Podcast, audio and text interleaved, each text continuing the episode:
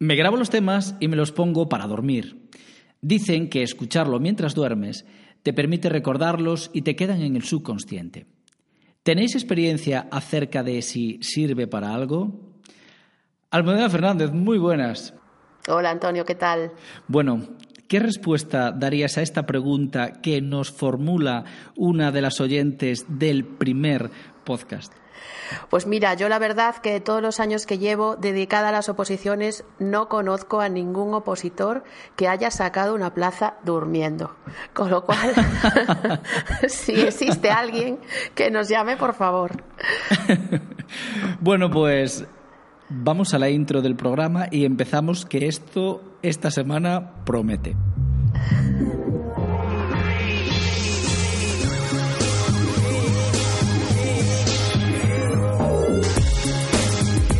Opositar no es de extraterrestres. Con Almudena Fernández y Antonio Reyes. Bueno, cómo mola esta musiquita, ¿eh? Yo mm, prepararía tres oposiciones, mm, Almudena, con esta música.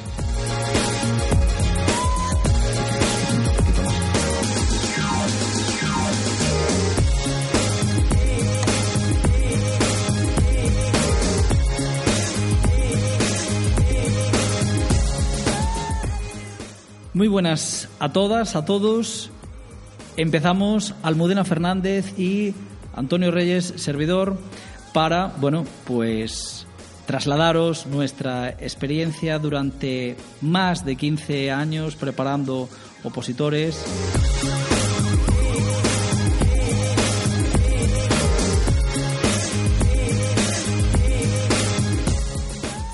Bueno, empezamos. Eh, ¿Cuáles son los errores habituales cuando uno empieza a preparar su oposición? Esta es la pregunta que va a, bueno, eh, rodear el programa de hoy. Claro, acabo de hacer eh, una pregunta que ya nos la ha hecho una seguidora del primer podcast y que me encantaría poder respondérsela, pero no solamente a ella, sino a todos los que nos queráis hacer preguntas. ¿De qué va a ir el programa de hoy? Como os decimos, acerca de errores. Minimizamos la importancia de los temas los estudiantes opositores de magisterio cuando empezamos a preparar la oposición. No hacemos caso a la programación porque ya si no apruebo el primer examen, ¿para qué me voy a poner con el segundo? Esperamos muchos opositores, magisterio o secundaria, a hacer las cosas en Navidades. ¿Hacemos el caso suficiente y nos fiamos de los preparadores? ¿Hacemos un planning posible para cumplirlo? ¿Nos leemos la convocatoria?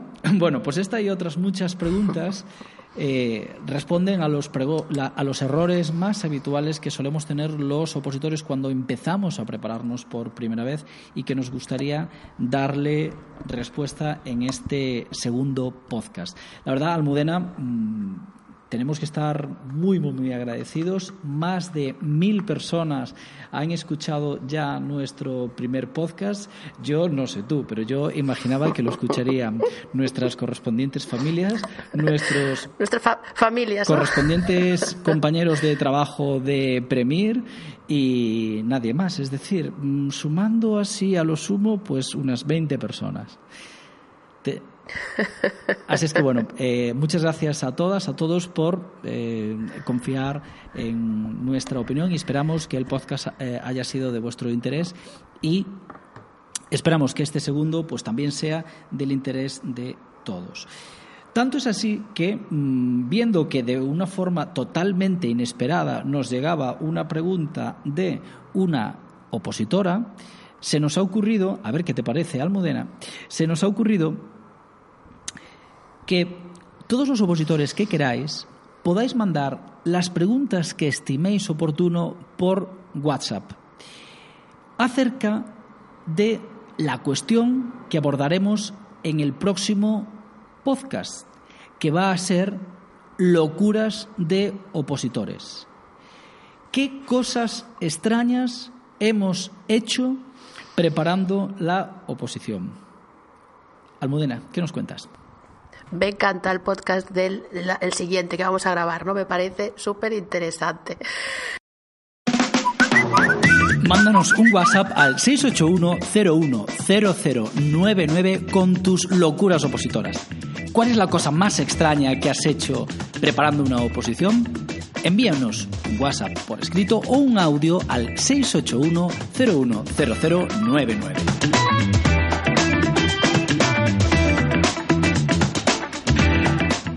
estoy deseando que lleguen las, las, preguntas y las respuestas todas al, al, WhatsApp, ¿no? Con lo cual, a ver si nos animamos. Bueno, pues la pregunta esta, que, con la que abrimos el programa de hoy, acerca de si eh, estudiarse el tema inmediatamente antes de, dormir sirve para algo o no, pues la responderemos en el siguiente podcast. Pero vamos a abrir ya eh, fuego con las preguntas para el programa eh, de hoy.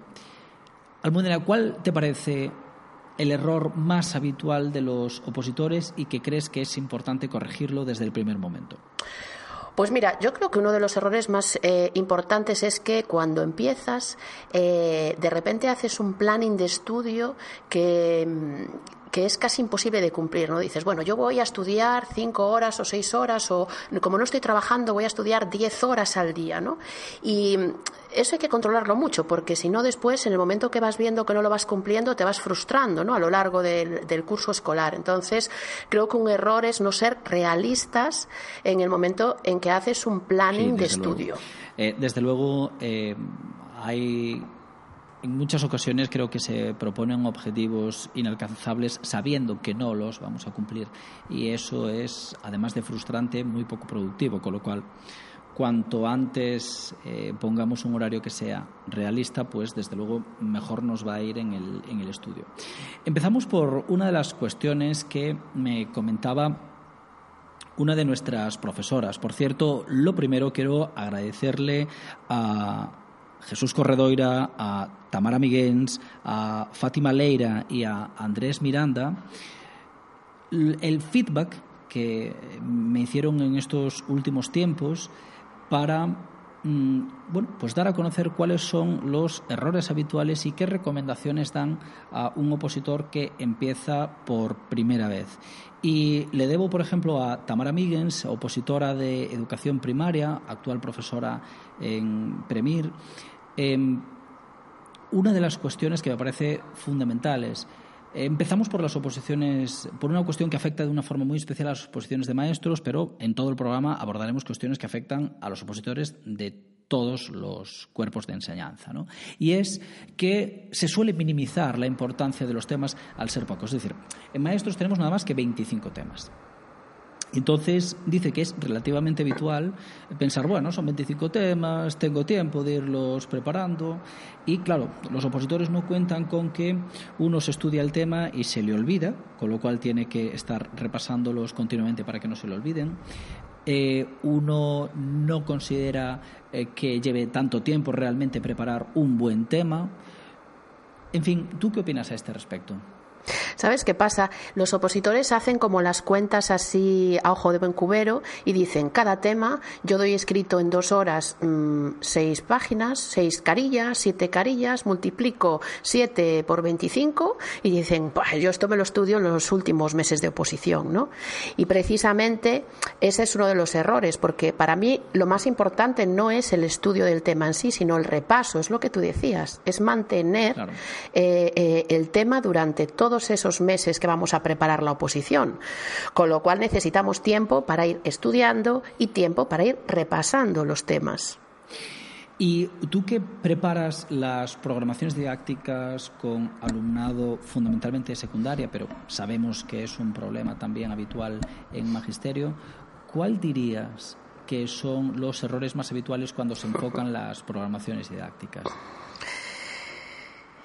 Pues la frase más típica que te dice un alumno es, eh, bueno, voy a dejar la programación porque lo más importante es pasar la primera parte, el examen de tema y el supuesto. Y ya después, si llevo bien esto, ya me dedicaré a hacer la programación. Problema, paso la primera parte y estoy sin programación didáctica. Fíjate que pasar la primera parte es, un, un trabajo complicado, ¿no?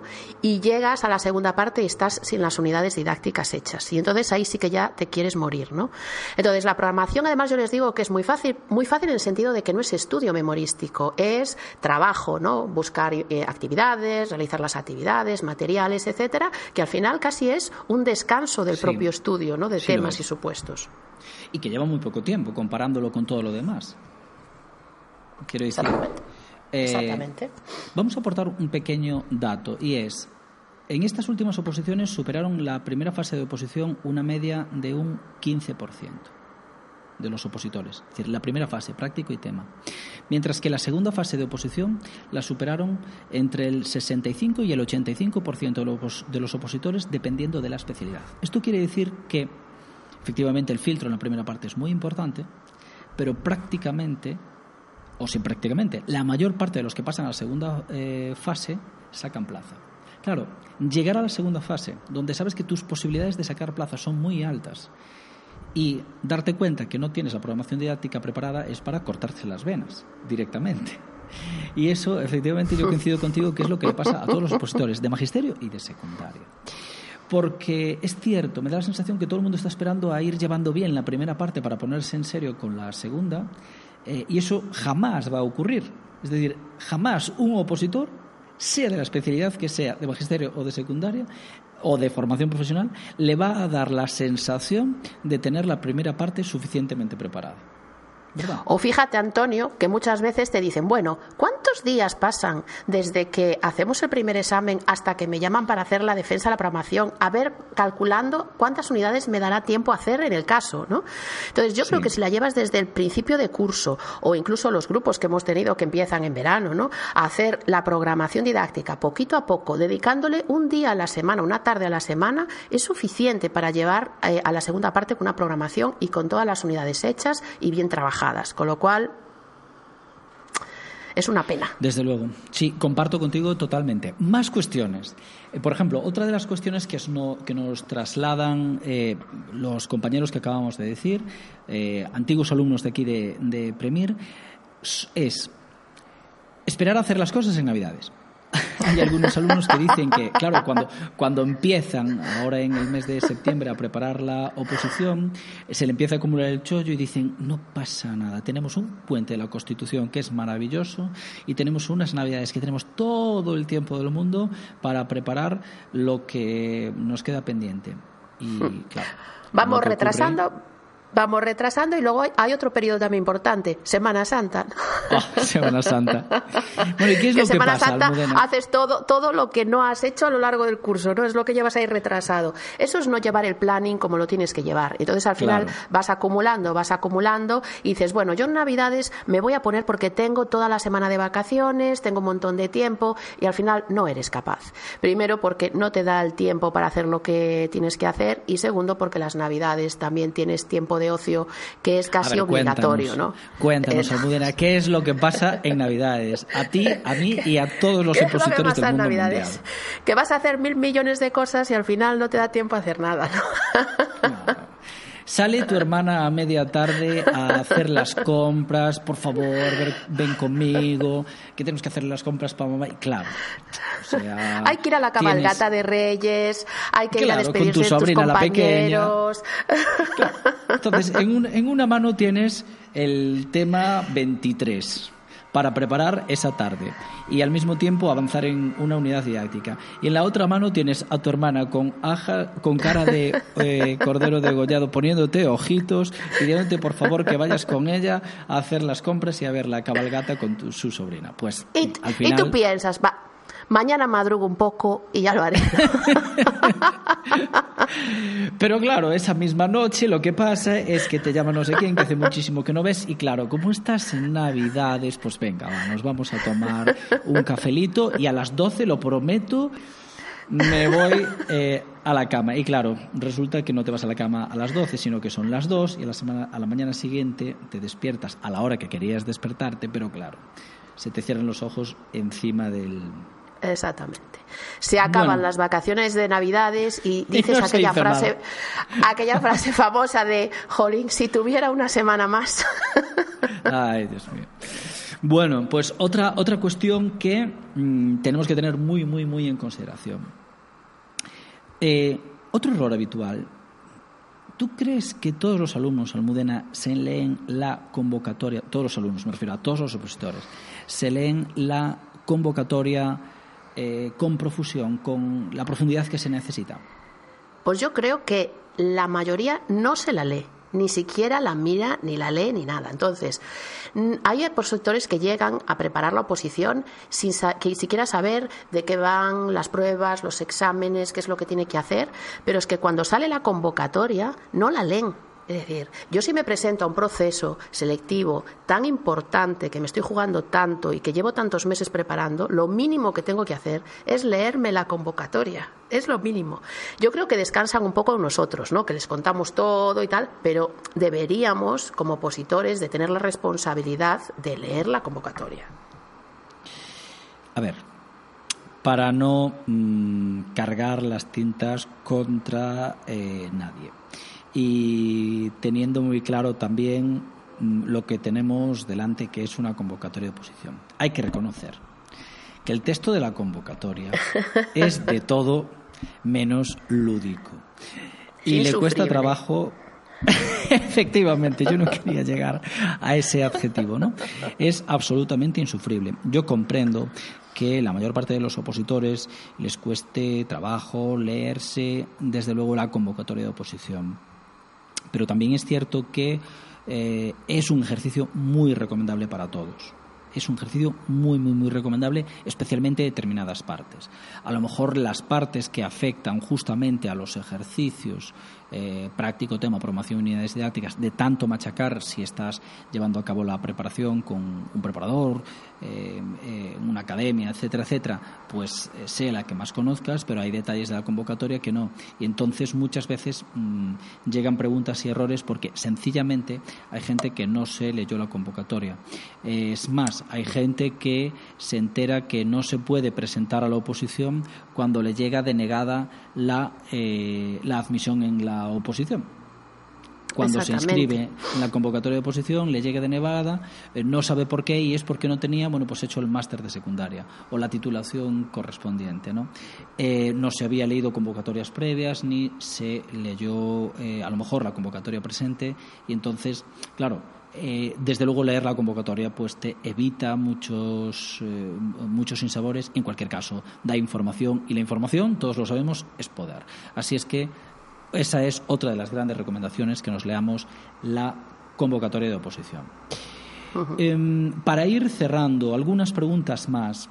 Mm, Almudena, tú como preparadora, ¿tienes la sensación de que los opositores em, se, se fían de los parámetros que les solemos dar? A ver, eh, yo creo que justamente los opositores que se fían de sus preparadores y los criterios, ¿no? Y siguen los criterios, son precisamente los que más éxito tienen en las oposiciones.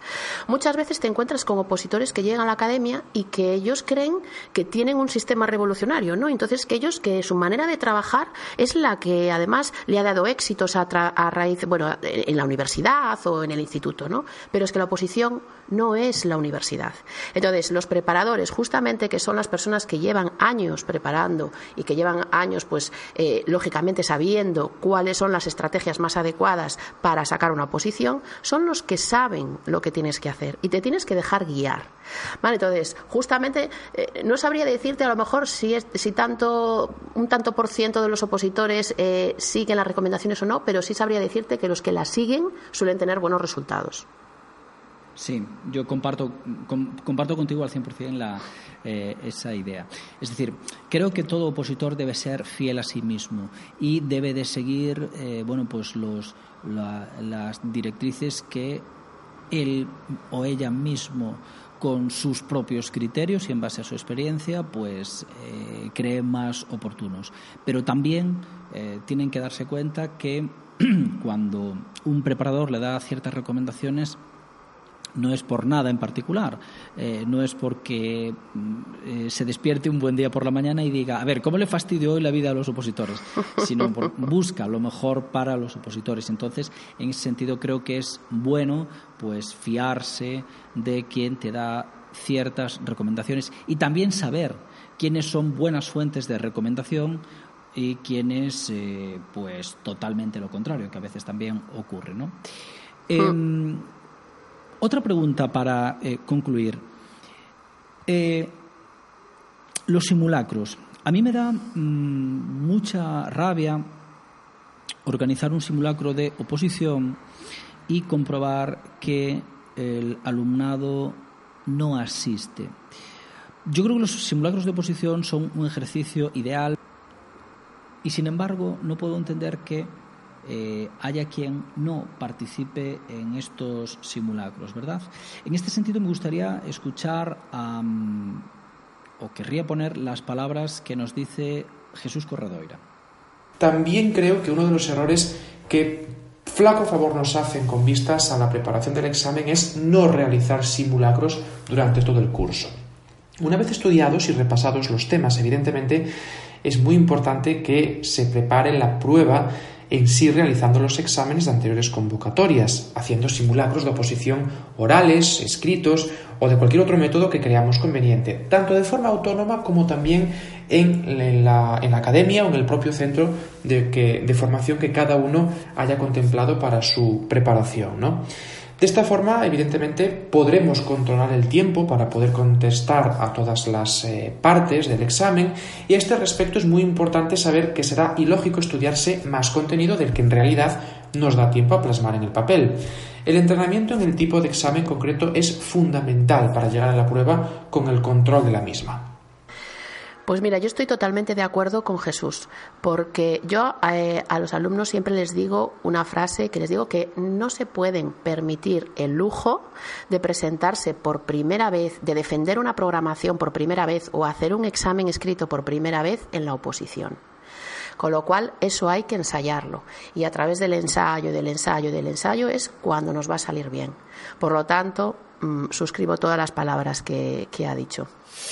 Bueno, Almudena, entonces, en resumen y a modo de conclusión, ¿cuáles son las recomendaciones principales que haríamos a quien nos está escuchando? Pues ya para concluir, eh, cuatro cosas muy claritas que tenemos que sacar del podcast de hoy.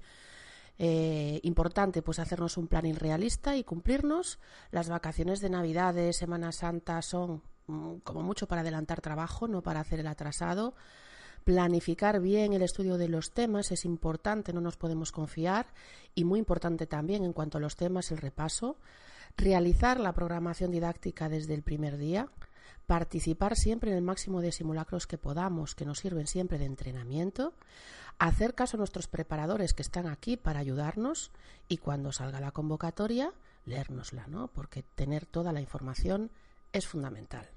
Bueno, Almudena, pues se nos acaba, se nos agota el tiempo de este podcast. Es que cuando uno se da cuenta, el podcast qué rápido, qué rápido, ¿no? Bueno, no me quiero marchar sin recordar de nuevo que el próximo mm, podcast va a ser, va a versar sobre locuras de opositores. ¿Qué cosas extrañas has hecho o estás haciendo mientras preparas tu oposición? Y entonces queremos que nos mandéis todas vuestras locuras. Nos podéis mandar por texto, nos podéis mandar un audio por WhatsApp al siguiente número 681 01 0099.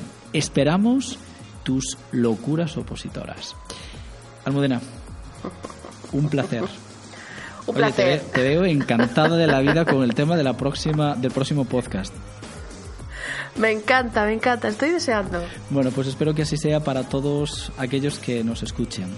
Un abrazo Almudena desde Santiago. Saludos Un saludo. a Coruña y todos los coruñeses. Saludos a todos los que nos estáis escuchando de Galicia y del resto de España.